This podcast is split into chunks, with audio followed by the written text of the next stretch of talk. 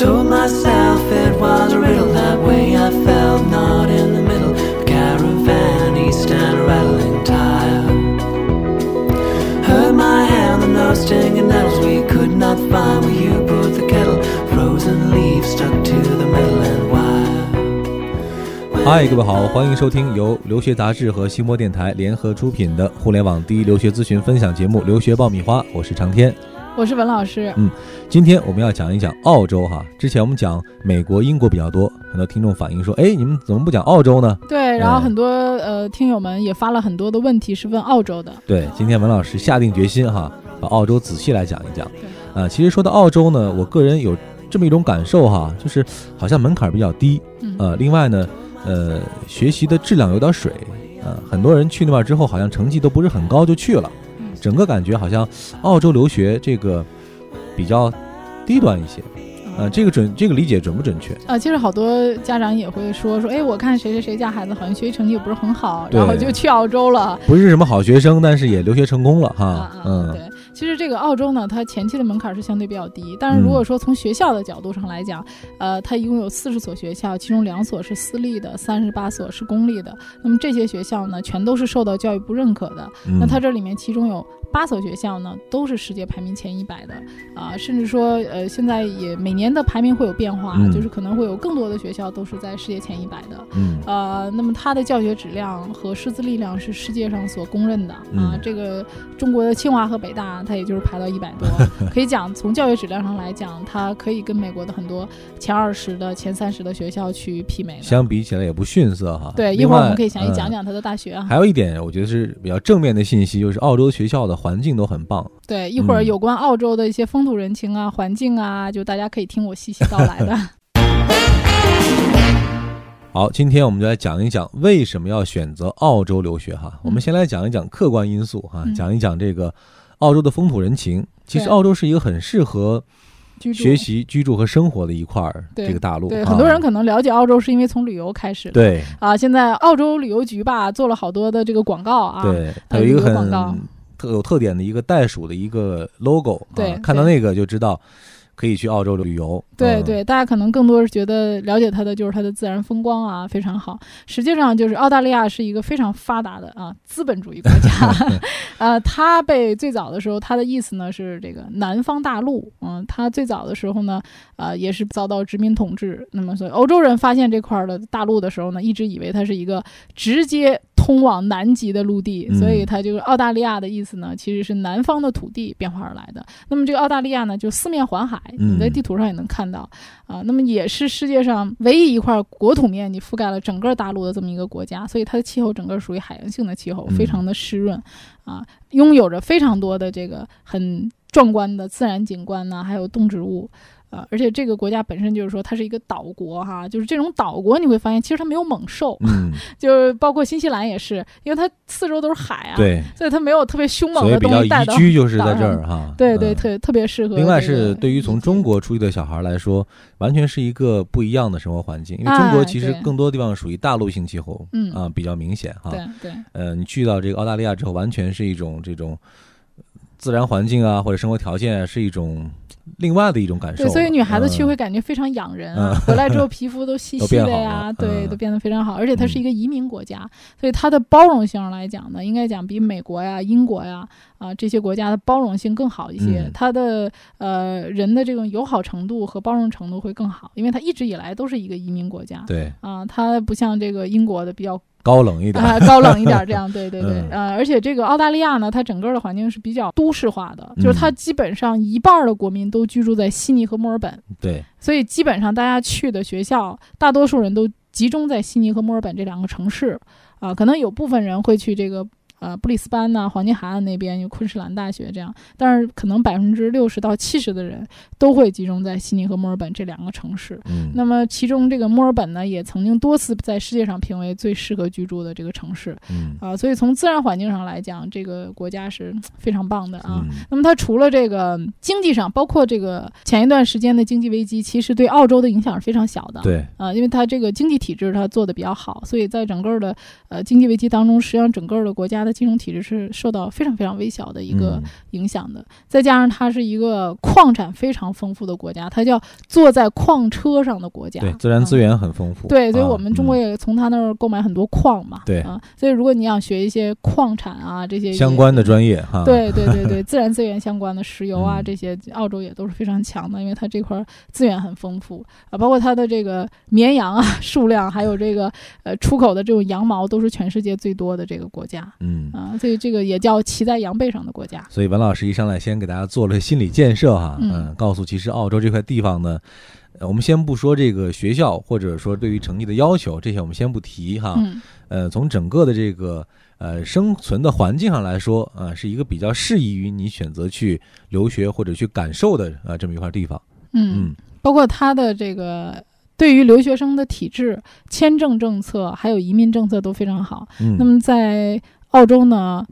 读满两年的这个学历啊，嗯这个比如说你读了一个硕士两年的课程，你就可以拿到两年的工作签证哦，啊。所以它这个政策呢，呃，应该讲在现在的这个跟英国，英国是毕业之后呢，呃，就要马上回国了，嗯基本上没有太多机会找工作。像美国现在的这个工签呢，卡的也比较严，要抽签儿。嗯，所以在这样的一个世界的大环境下呢，澳洲的一个就业环境给留学生提供的是非常宽松的一宽松的哈。个环境。哎，我们讲到签证，去这个澳洲签证有没有一些难点，或者说有没有一些特殊的地方呢？啊、其实澳洲整体来讲签证还是比较宽松的，现在嗯都是可以做电子签证。嗯啊，除了高中以下的这些人员，他的存款要有三个月以上的历史。其实这个高中以上的，比如说读预科的啊，嗯还有读本科、研究生的，他存款都是可以现存的，对历史上没有特别大的要求。嗯嗯啊，所以说在签证方面呢，基本上的签证率是可以达到百分之九十九以上的。嗯嗯，如果你真赶上拒签，那就是倒霉中的倒霉了对，他会电话调查，嗯大多数拒签的人都是因为电话调查有问题。啊。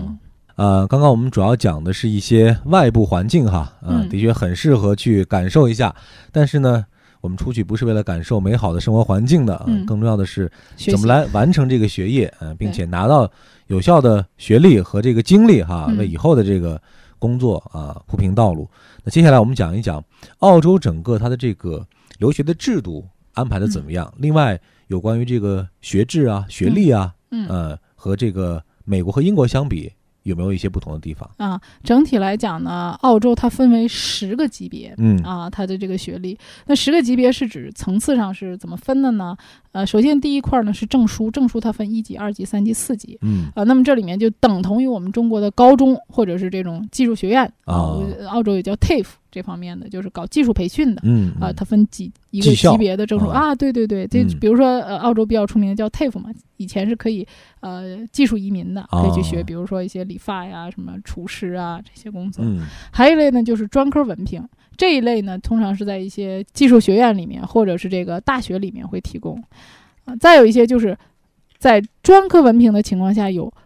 高级专科文凭，或者说我们讲到跟美国一样叫副学士学位。嗯，啊，就是读完这两年之后，你可以去读本科啊，转到本科去。转本科，对嗯那么再往上呢，就是学士学位，我们知道的。嗯还有呢，就是说荣誉学士学位，这个就要比学士学位更高一级的荣誉嗯学士学位。如果你想读硕士，那么你的拿一个荣誉学士学位的话，相对将来申请研究生啊，这个会更有优势。还有一个呢，就是硕士学位以及博士学位嗯，啊。那么整整个的话呢，就分十级，当然中间啊还有一些像硕士预科啊、快捷课程啊、预科呀啊这个也都是给国际学生提供的课程，这个中间的一个过渡，对对，它啊不属于它的这个澳洲的体系里面的，嗯。只对国际学生的。嗯。它的本科呢是三年，它沿用的是英联邦的教育体制，所以它跟英国一样，基本上就是说一年的预科加三年的本科。嗯。啊。那还有一些学校是开设了这个快捷课程，那么快捷课程呢，最快的话可以在三年多一点啊嗯。就完成这个快捷课程，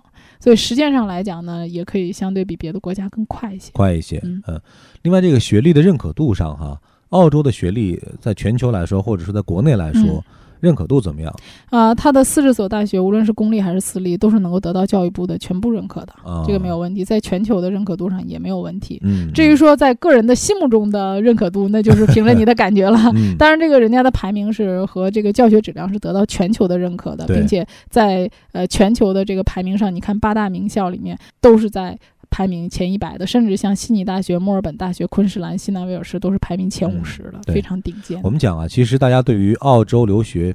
以前是因为不太了解哈，所以有很多误解。那你有没有接触过这样的学生？就一开始其实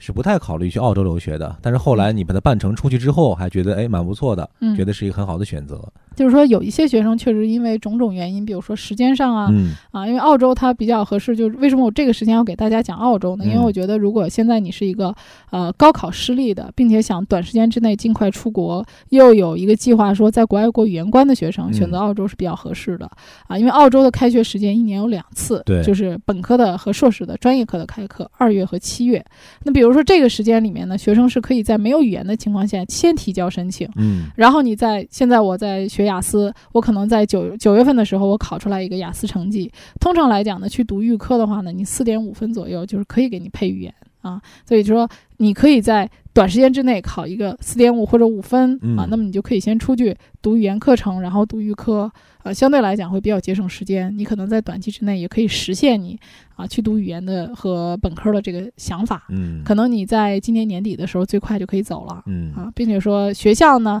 呃，也不受这个高考成绩的影响啊，不用看高考成绩的，对，它主嗯要是看你高中的这个成绩，平均分儿啊。，对对，平均成绩。那么这样的话呢，你相对呃能走一个呃比较不错的一个学校，至少我嗯觉得你有机会上他那个八大名校的。但是，你嗯说你能不能读下来，是吧？那就要看你的水平了。对，嗯，宽进严出，演出嗯典型的宽进严出。嗯，既然讲到了环境很好哈，另外呢，呃，学制学历还比较匹配于中国学生。嗯那还有一个问题就是学费怎么样？呃，嗯学费的话呢，就是相对排名高的学校，学费会相对的贵一些，一般在三万五六啊，可能高一点的话三万七八澳币，啊折合人民币的大概大概也就是在十二万到十六万人民币之间。这个花费在美国的话，算是一个中间偏下的。整体从这个性价比上来说，嗯啊，或者说从实际的可操作性上来说呢，其实澳洲还真的是一个很不错的一个选择。，将啊来还可以考虑移民啊、嗯移民的可能性相对更大一些。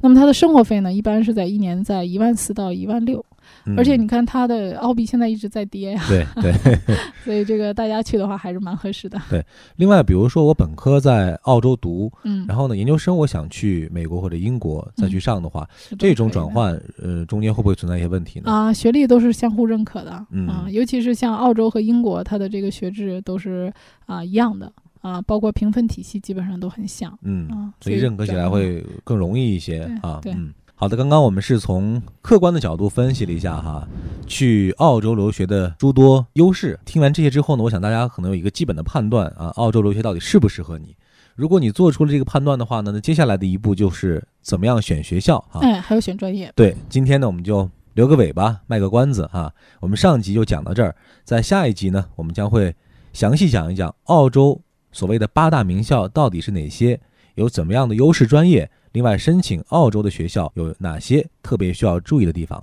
欢迎大家在下一周继续关注我们的留学爆米花。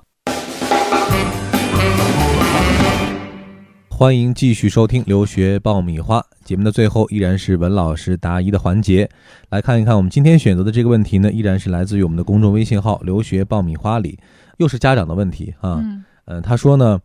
孩子准备今年高中毕业去留学，呃，现在正在为选专业而发愁，想问一下文老师，有哪些专业未来比较好找工作，就业比较容易，做一个推荐。啊，嗯呃，就是现在也是越来越多的家长会问这个问题。觉得选专业这个呢，要多方面的考虑，嗯不要光考虑这个就业，还是要考虑孩子的一个兴趣爱好。我觉得可以按照大方向先去考虑，因为你看国外这些，无论你是去澳洲啊、英国呀、这些英联邦的体制，先去读预科，还是说你去美国、加拿大这些国家去读本科，其实它前面的阶段都是一个大方向的划分。比如说你是学商科的。还是文科的，还是理工科？我觉得你前期先把这个大方向划分开就行。那么如果说你是去啊、美国、加拿大这些国家，它前两年都是一些基础课程，嗯在文理学院里面去学，到大三才会分具体的专业啊。所以你可以让孩子，比如说我是学商科的，那么可能里面会有一些金融啊、市场营销啊、人力资源啊、管理啊，这个你可以到大三的时候再去具体选择。啊，如果学理工科的话呢，有一些计算机啊，还有一些物理啊、化学呀、啊。那么学预科也是这样的，就是我认为家长可以先定一个大体的方向，嗯啊，定好大体方向以后呢，让孩子在学习当中呢慢慢去摸索，嗯，啊，就也许你现在选了一个，但是可能你到那边还是会变。对所以，我觉得前期呢，呃，先定一个大方向，然后先选一个不是太排斥的专业，比如上课类的呢，如果你本科毕业就想就业，你就可以考虑学这个会计。如果说你将来想要往这个研究生方向去发展的话，你就可以考虑学一个比如计量经济学啊，这种可能读研究生相对有发展前途的。啊，如果说学理工科的，那就更有针对性了，比如学计算机啊、机械工程啊、化学呀、物理啊，啊，这些你都可以根据你的兴趣来选择的。嗯，所以说有一些规划不必做的那么细哈，不必做那么早啊。计划没有变化快。对，首先了解孩子的基本情况和他的兴趣爱好，呃，做一个大致的一个一个方向的判断。那后续的可能还要根据孩子适应的情况和他后期的这种，呃，不断成长的这种就业或者说学习的需求啊，来调整自己这个未来就业的一个方向啊。呃，这也是一个很长远的事情了，家长不必着急，咱们慢慢来啊。那今天的节目就是这样了，再一次感谢大家的收听啊，也希望大家继续的通过我们的微信公众号“留学爆米花”来跟我们进行互动和交流啊，可以向文老师来提问，啊，也可以把你的留学的心得和体会来告诉我们，我们在微信号里会第一时间的和你沟通联络，并且进行答复的。那我们今天就先聊到这儿，我们嗯下周再见。再见。